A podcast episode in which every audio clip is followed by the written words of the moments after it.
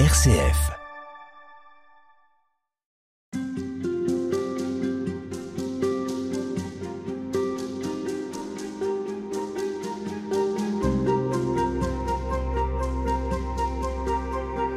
On va parler de Russie aujourd'hui dans Halte spirituelle et plus précisément d'un auteur dont l'œuvre est traversée par la foi en Dieu. Dans cette émission, nous allons prendre le temps de mieux connaître la profondeur des écrits de Fyodor Mikhailovitch Dostoïevski, sa spiritualité. Et nous le ferons avec Marguerite Souchon. Bonjour. Bonjour. Vous êtes professeur en classe préparatoire, vous êtes euh, agrégé de russe. Vous êtes l'auteur du livre Le Dieu de Dostoïevski aux éditions Première Partie. Et puis d'un autre ouvrage à paraître très prochainement aux éditions Les Petits Platons. Ça portera aussi sur Dostoïevski pour les enfants. C'est possible Dostoïevski pour les plus petits? Oui, absolument. Euh, de toute façon, tout est tout est possible. La collection des petits Platons euh, a cet objectif-là de faire connaître la philosophie aux enfants, même les plus les auteurs les plus compliqués. Dostoïevski s'y prête spécialement bien puisque comme il a écrit des romans, on a quand même euh, cette euh, cette dynamique un peu de l'imaginaire, de la fiction euh, qui peut qui est adaptable facilement. Parce que vous, ça vous fait pas peur de vous attaquer euh, aux géants. On le voit dans ce livre, Deux géants, le Dieu de Dostoïevski. Donc Dieu et Dostoïevski, un livre euh, d'ailleurs qui m'a d'autant plus interpellé, qui s'attache euh, à un auteur quand même très impressionnant, difficile, en tout cas dans l'imaginaire, difficile d'accès. Pas seulement pour le nombre de pages, mais aussi parce que les échanges sont à la fois très profonds, très tourmentés.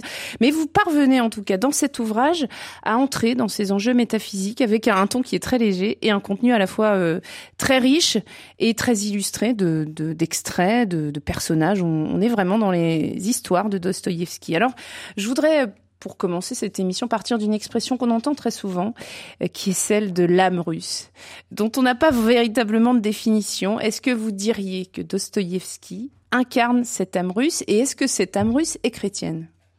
Alors, euh, russe, c'est une notion qui est assez, euh, assez débattue aujourd'hui. euh, Qu'est-ce que ça cache, etc.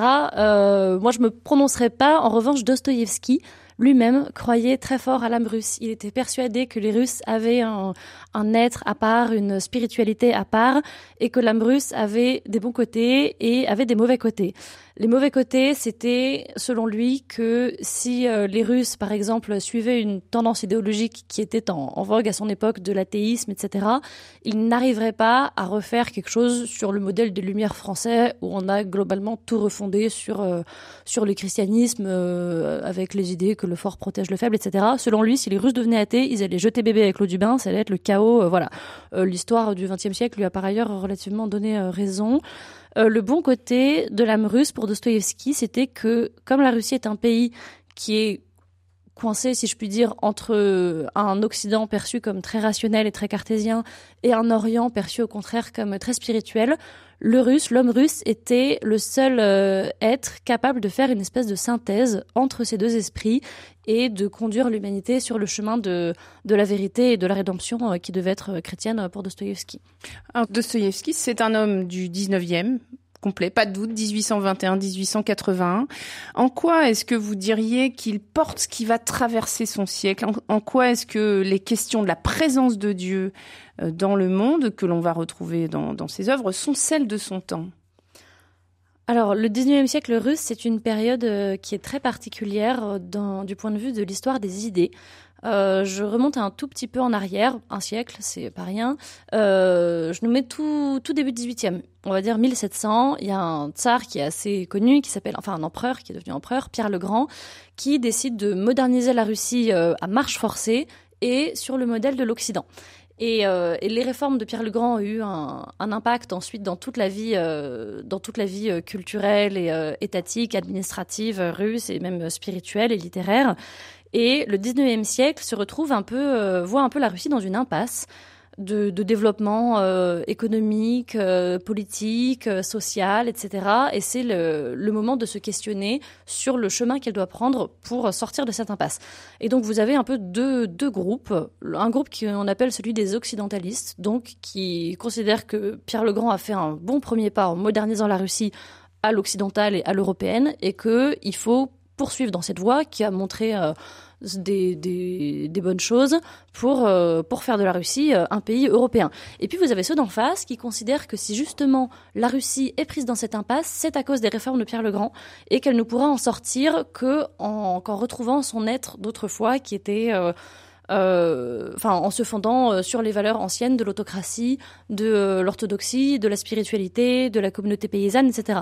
Et Dostoïevski est complètement en, en porte-à-faux entre ces deux groupes puisque lui-même a la question sociale très à cœur. Euh, son roman préféré, c'était Eugénie Grandet. Il l'avait d'ailleurs euh, traduit en russe. On n'a pas retrouvé la traduction, malheureusement. De Balzac. Voilà. Il avait lu euh, beaucoup, euh, enfin, il avait lu beaucoup de, de, Balzac. Il lisait beaucoup de romans sociaux. Il adorait Dickens, ce genre de choses. Donc lui, il était plutôt euh, à cause de ça, du côté des socialistes qui étaient des, des, occidentalistes. Et en même temps, il était très chrétien, il était très attaché au Christ, et les milieux socialistes naissants de l'époque euh, c'était déjà un milieu dans lequel croire en Dieu, euh, ça n'allait pas, pas de, de, soi, et, euh, et où on se moquait un peu de lui d'ailleurs, et quelqu'un raconte même que quand on se moquait du Christ, il se mettait à pleurer en soirée. Bon, ça se passait pas du coup toujours très très bien, mais euh, mais voilà, lui, il était un peu en porte-à-faux euh, entre ces deux groupes-là.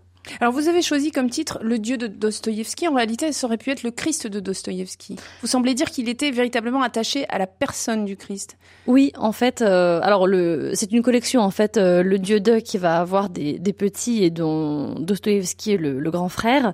Mais euh, lui, c'est vrai que ce qui l'intéresse essentiellement, même quand on parle des liens entre Dostoïevski et la religion, Dostoïevski et l'Église, Dostoïevski et Dieu, en fait, c'est surtout Dostoïevski et le Christ parce que, comme je, je l'ai dit là, ce qui l'intéresse, c'est, l'homme, c'est le social, et le Christ, c'est le Dieu fait homme. Donc toutes les choses se recoupent un peu, euh, se recoupent un peu autour de ça, et l'incarnation est vraiment au fondement euh, de la pensée euh, philosophique et religieuse de Dostoïevski.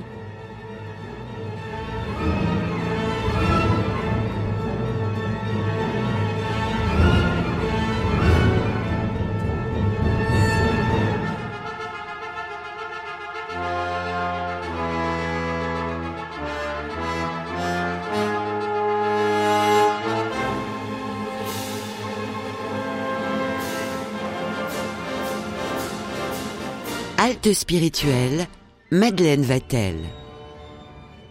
Alors, si on revient à Dostoïevski enfant, on va essayer de voir son lien à la religion aussi. Vous le disiez, c'est d'abord un lien au Christ, mais comment est-ce que ça va naître en lui? Est-ce qu'il a euh, une famille euh, qui va lui faire découvrir? Est-ce qu'en tout cas, c'est par ses parents qu'il découvre ou est-ce que c'est par des livres et des lectures? C'est par ses parents. Il a eu l'enfance que beaucoup de petits enfants russes du 19e euh, ont eu, c'est-à-dire qu'il était coincé entre un père euh, relativement autoritaire et même euh, carrément euh, tyrannique et une mère qui était au contraire très douce, très pieuse, qui emmenait ses enfants à l'église, qui les emmenait en pèlerinage et qui les faisait entrer dans toute cette atmosphère euh, très euh, très mystérieuse de, de la spiritualité orthodoxe avec ces églises et les immenses iconostases qui sont des espèces de, murs d'icônes dorés, toute cette atmosphère d'encens, de chasuble. Bon, et Dostoïevski était très mystique déjà étant petit. Il a été très frappé par ça.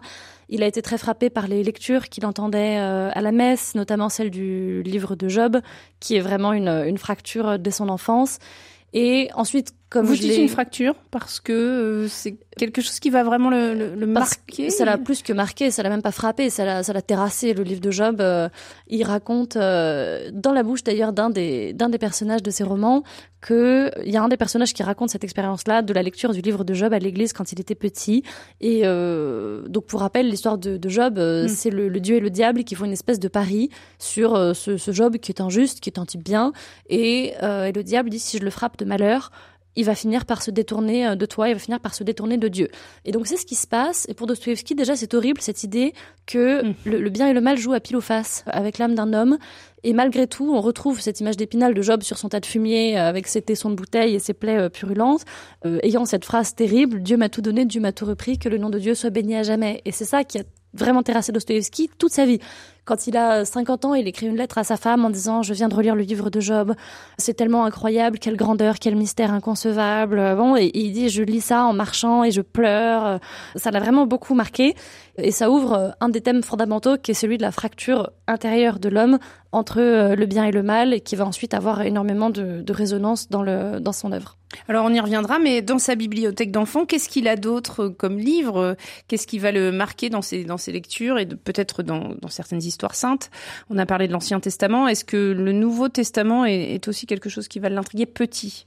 Alors petit, euh, non. Il est surtout intrigué euh, quand il est enfant euh, par les histoires saintes. Il a un livre allemand du XVIIIe siècle sur des vies de, saints qu'il lit et qui le marque beaucoup. Surtout les saints orthodoxes ont un peu cette spiritualité de la souffrance, de la soumission. enfin, c'est quelque chose qui est assez spécial par rapport à l'Occident. Il est très marqué par ça et il découvre, enfin il redécouvre, puisque il s'éloigne un petit peu de la religion dans sa jeunesse quand il rejoint les fameux mouvements euh, socialistes occidentalistes. Il s'éloigne un peu de la religion et d'ailleurs c'est jamais quelqu'un qui est euh, spécialement allé à la messe ou, quoi. Il n'était pas euh, du tout clérical, si je puis dire. Ouais. Et ensuite, le, enfin son, le fait qu'il s'acoquine avec ces mouvements-là finit par lui attirer des ennuis et il se retrouve au bagne à l'âge de 30 ans à peu près, ce qui est quand même un assez mauvais euh, départ dans la vie. Et au bagne, il y a une seule lecture autorisée, c'est simple, euh, c'est la Bible. Donc il a une Bible, il a un Nouveau Testament, il se fait voler sa Bible par un bagnard qui l'échange contre euh, de l'agneau, enfin peu importe. Il se retrouve avec le Nouveau Testament et il n'a que ça comme lecture, il est au bagne pour 4 ans. Le Nouveau Testament, ça fait à peu près la taille de mon bouquin, hein. ça fait 150 pages, c'est pas énorme, et quand vous avez 4 ans devant vous, avec juste ça comme lecture, bon, vous avez le temps de, de le lire, de le relire, de méditer dessus, et cette concentration qu'il a sur le Nouveau Testament et le marque énormément et marque ensuite euh, toute, toute son œuvre. Merci Marguerite Souchon, vous êtes l'auteur de Le Dieu de Dostoïevski aux éditions Première Partie. À demain. À demain.